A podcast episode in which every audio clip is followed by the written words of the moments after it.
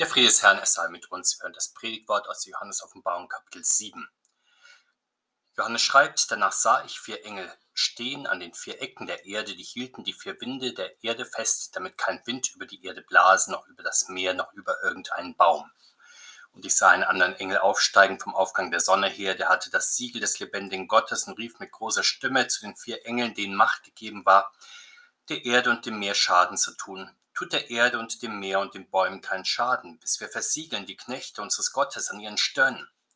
Und ich hörte die Zahl derer, die versiegelt wurden, 144.000, die versiegelt waren aus allen Stämmen Israels, aus dem Stamm Juda 12.000 versiegelt, aus dem Stamm Ruben 12.000, aus dem Stamm Gad 12.000, aus dem Stamm Asser 12.000, aus dem Stamm Naphtali 12.000, aus dem Stamm Manasse 12.000, aus dem Stamm Simeon 12.000, aus dem Stamm Levi 12.000, aus dem Stamm Issachar 12.000, aus dem Stamm Sebulon 12.000, aus dem Stamm Josef 12.000, aus dem Stamm Benjamin 12.000 versiegelt. Danach sah ich und siehe eine große Schar, die niemand zählen konnte, aus allen Nationen und Stämmen und Völkern und Sprachen, die standen vor dem Thron, vor dem Lamm, angetan mit weißen Kleidern und mit Palmzweigen in ihren Händen, und riefen mit großer Stimme das Heil ist bei dem, der auf dem Thron sitzt, unserem Gott und dem Lamm. Und alle Engel standen rings um den Thron und um die Ältesten und um die vier Gestalten und fielen nieder vor dem Thron auf ihr Angesicht und beteten Gott an und sprachen, Amen, Lob und Ehre und Weisheit und Dank und Preis und Kraft und Stärke sei unserem Gott von Ewigkeit zu Ewigkeit. Amen. Und einer der Ältesten fing an und sprach zu mir, wer sind diese, die mit den weißen Kleidern angetan sind, und woher sind sie gekommen? Und ich sprach zu ihm, mein Herr, du weißt es. Und er sprach zu mir, diese sind's, die gekommen sind aus der großen Trübsal und haben ihre Kleider gewaschen und haben ihre Kleider hell gemacht im Blut des Lammes. Darum sind sie vor dem Thron Gottes und dienen ihm Tag und Nacht in seinem Tempel, und der auf dem Thron sitzt, wird über ihn wohnen. Sie werden nicht mehr hungern noch dürsten, es wird auch nicht auf ihnen lasten die Sonne oder irgendeine Hitze. Denn das Lamm mitten auf dem Thron wird sie weiden und leiten zu den Quellen des lebendigen Wassers, und Gott wird abwischen alle Tränen von ihren Augen. Der Herr segne diese Worte an uns. Amen. Johannes sieht nun, wie ein siegelbewährter Engel Einhalt gebietet im Gericht. Er befiehlt den vier Engeln, die Macht über die vier Winde haben, innezuhalten und der Erde keinen weiteren Schaden zu tun, solange bis die Knechte Gottes versiegelt sind. In diesem Kapitel wird die große Verheißung bewahrheitet, die der Herr Jesus den Seinen schon zu Lebzeiten gibt, dass die Glaubenden das ewige Leben haben und nicht in das Gericht kommen, sondern vom Tod zum Leben hindurchdringen. Wir mögen uns das nicht so denken, dass die Glaubenden vollkommen den Gerichten Gottes entnommen sind, die uns bei der Öffnung des Exils beschrieben worden sind, denn sie sind ja auch Bürger dieser Welt, leben in ihr, erfahren insofern auch ihre Krisen. Und manche Christen leiden in den Krisen der Welt sogar das Martyrium. Aber als Bürger des Reiches Gottes, als neue Menschen des Glaubens, zieht Gott sie durch seine Engel aus diesen Gerichten heraus. So darf es Johannes schauen. Wir erfahren nebenbei in schöner Weise, wie Gott die Welt regiert und natürliche und geschichtliche Ereignisse heraufführt. Er erteilt hierzu seinen Engeln den Befehl, so hier den vier Engeln, die in allen Himmelsrichtungen der Erde das Wetter bestimmen. Sie kontrollieren die Naturgewalten und bestimmen auch die Extremwetterereignisse, die im Gericht über die Erde und die Menschen hinweggehen. In besonderer Weise hat der Heißengel einen direkten Befehl Gottes. Wir erfahren von ihm, dass er ein Siegelbewahrer Gottes ist und in göttlichem Auftrag die Knechte Gottes versiegeln und mit einem Zeichen versehen soll, die im Gericht, Gericht gerettet werden. Worum genau geht es bei der Versiegelung? Der Apostel Paulus spricht davon, dass Christen durch den Empfang des Heiligen Geistes versiegelt werden. Bei der Taufe werden Christen gesalbt, wenn sie in die Gnade des Herrn Jesus getaucht werden und sie werden versiegelt, indem sie den Heiligen Geist geschenkt bekommen. Der Apostel sagt, dass die Versiegelung mit dem Heiligen Geist geschieht für den Tag der Erlösung. Der Heilige Geist ist also die Schutzhülle um den Getauften, sowie der Lack auf dem Parkett. Diese Schutzhülle soll den Getauften ein Leben lang bis zum Tag des jüngsten Gerichtes bewahren. Das heißt aber nicht, dass diese Schutzversiegelung nicht erneuert werden müsste. Immer und immer wieder wird ja der Heilige Geist auf die Glaubenden ausgegossen in der Verkündigung des Wortes und in der Spendung der Sakramente. Einen ähnlichen Vorgang nun beschreibt uns Johannes für die Endzeit der Kirche. Der Engel versiegelt die Knechte Gottes angesichts des erschütternden Gerichts, das Gott über die Welt kommen lässt. Sehen wir genau auf die Schar der Versiegelten der Endzeit. Es sind jeweils 12.000 aus jedem der zwölf Stämme Israels, also insgesamt 144.000. Mit Israel ist hier das Israel nach dem Geist gemeint, also das neue Gottesvolk aus Juden und Heiden, das der Herr Jesus in seine Kirche ruft. Das deutet auch die Zahl an, 12 mal 12, um die Zahl 1000, also die Zahl der Fülle vervielfacht. Und das ergibt eine vollkommene Zahl, die für die Zahl der Erlösten der Endzeit steht, die in realen Zahlen natürlich auch noch deutlich höher sein kann.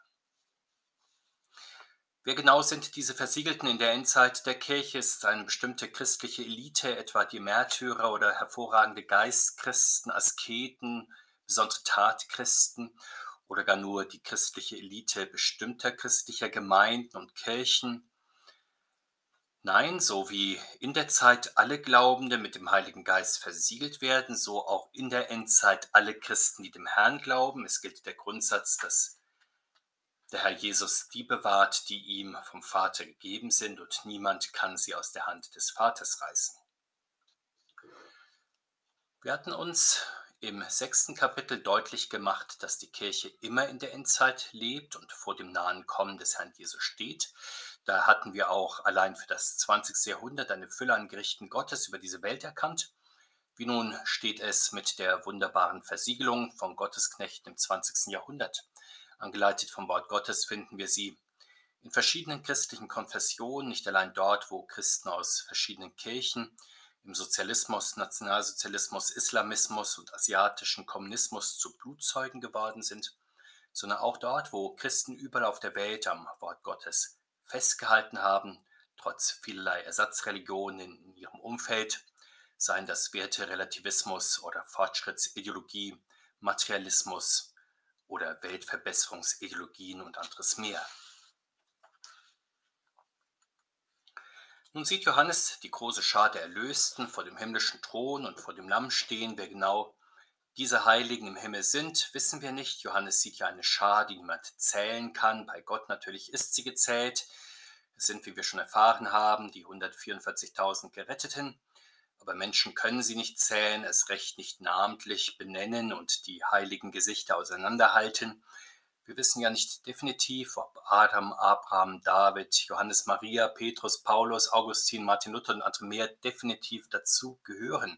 Wir nehmen das natürlich an, so wie Martin Luther das tat, wenn er den Apostel Paulus oder die Evangelisten oder auch Kirchenväter als Heilige bezeichnete.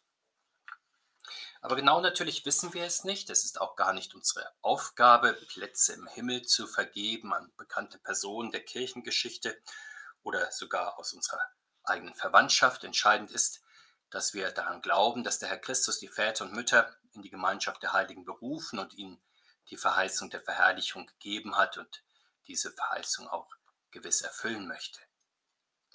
Die Schar der Erlösten, die Johannes sieht, ist der Anfang der triumphierenden Kirche aus allen Nationen, Völkern und Sprachen kommen sie, um sich im Himmel vor dem dreieinigen Gott zu versammeln.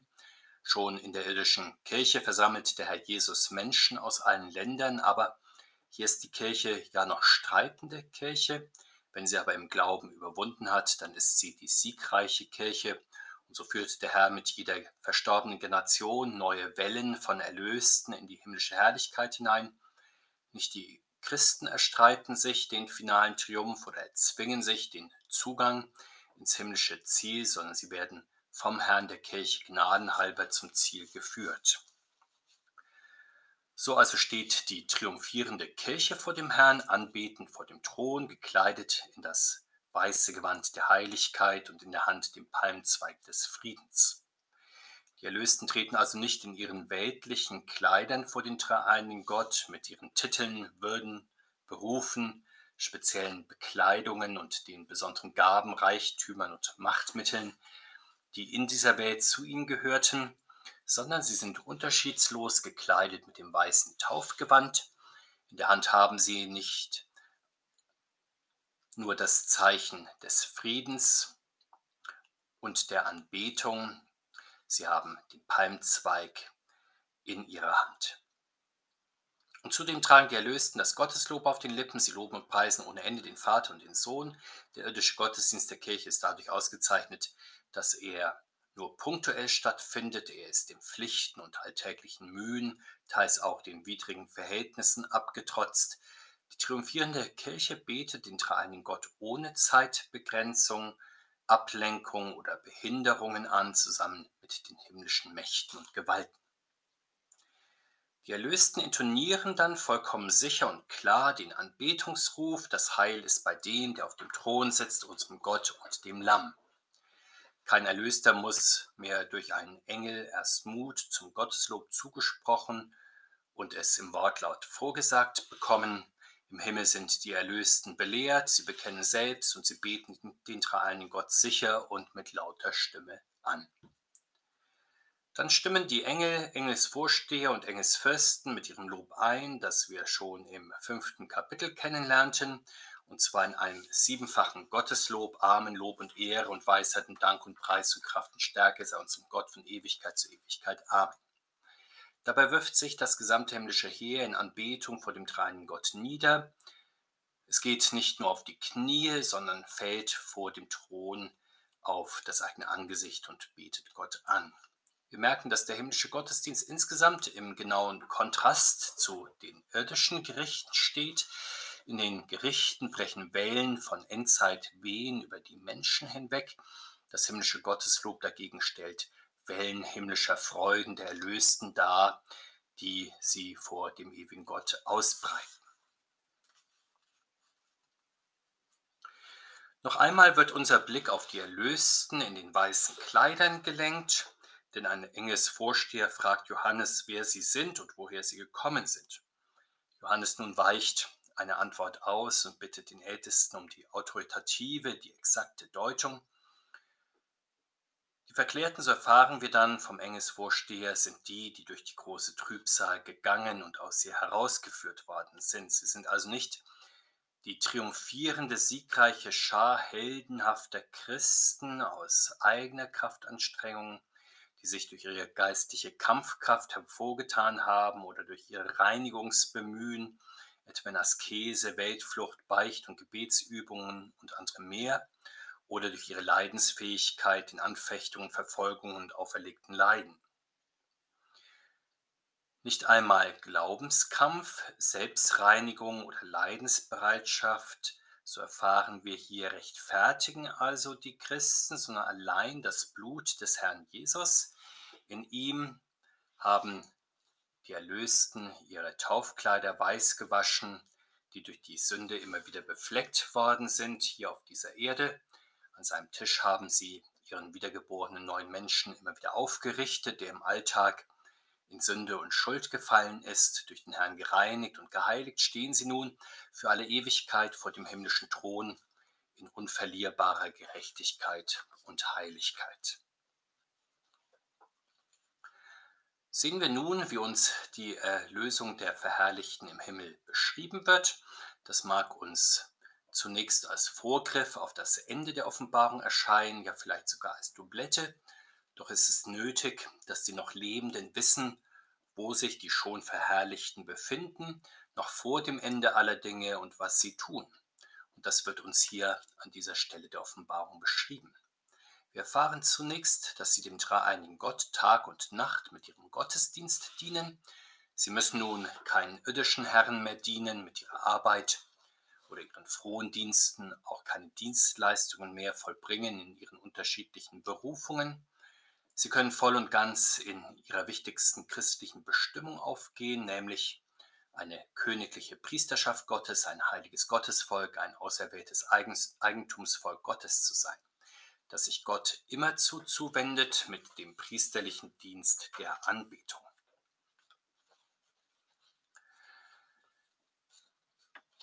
So tun das die Erlösten, während der dreieinige Gott ihnen seine Anwesenheit und persönliche Gemeinschaft gönnt und zuteil werden lässt, indem er nun nicht mehr nur wie im alten Bund ein Begegnungszelt unter ihnen aufschlägt, in das er dann und wann einkehrt, oder indem er den Saum seines Gewandes den Tempel berühren und seinen Namen dort anrufen lässt.